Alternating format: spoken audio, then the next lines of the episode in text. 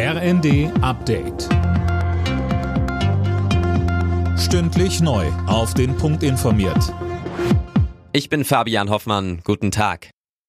Gesundheitsminister Karl Lauterbach will der Digitalisierung im Gesundheitswesen jetzt einen Schub geben. In zwei Jahren sollen 80 Prozent der gesetzlich Versicherten die digitale Patientenakte haben, also Röntgenbilder, Medikamente, Diagnosen, alles digital an einem Ort. Lauterbach sagt weiter. Die Daten liegen dezentral, also ein sicheres System.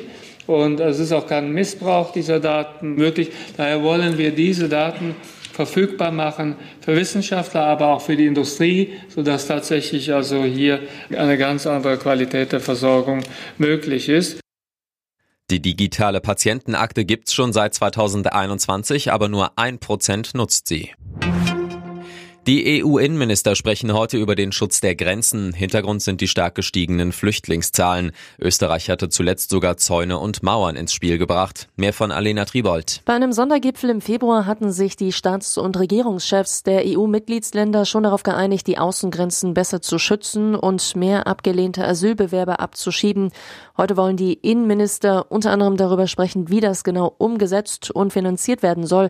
Außerdem geht es um das Thema Seenotrettung. Immer wieder versuchen Flüchtlinge in überfüllten Booten übers Mittelmeer nach Europa zu gelangen. Immer wieder gibt es tödliche Unglücke. Heute entscheidet sich, ob es bei der Deutschen Post wieder Streiks gibt. Die Gewerkschaft Verdi will das Ergebnis der Urabstimmung für einen unbefristeten Arbeitskampf bekannt geben. Tom Husse mit den Details. Die Abstimmung war nach den gescheiterten Tarifverhandlungen gestartet worden. Verdi fordert angesichts guter Konzernergebnisse ja unter anderem einen Lohnplus von 15 Prozent. Ja, und dieses gute Ergebnis, das ist jetzt auch bestätigt. Die Deutsche Post DHL hat den Umsatz aus dem Vorjahr um knapp 16 Prozent übertroffen. Allerdings erklärte das Bonner Unternehmen, der Umsatzsprung kommt aus dem internationalen DHL-Geschäft, nicht vom Post- und Paketgeschäft in Deutschland. Gleich drei deutsche Clubs sind am Abend in der Fußball-Europa League gefordert. Im Achtelfinal-Hinspiel empfängt Bayer Leverkusen Ferencvaros Budapest und Union Berlin Saint-Gilloise aus Belgien. Anstoß ist 18.45 Uhr. Ab 21 Uhr ist dann der SC Freiburg bei Juventus Turin zu Gast.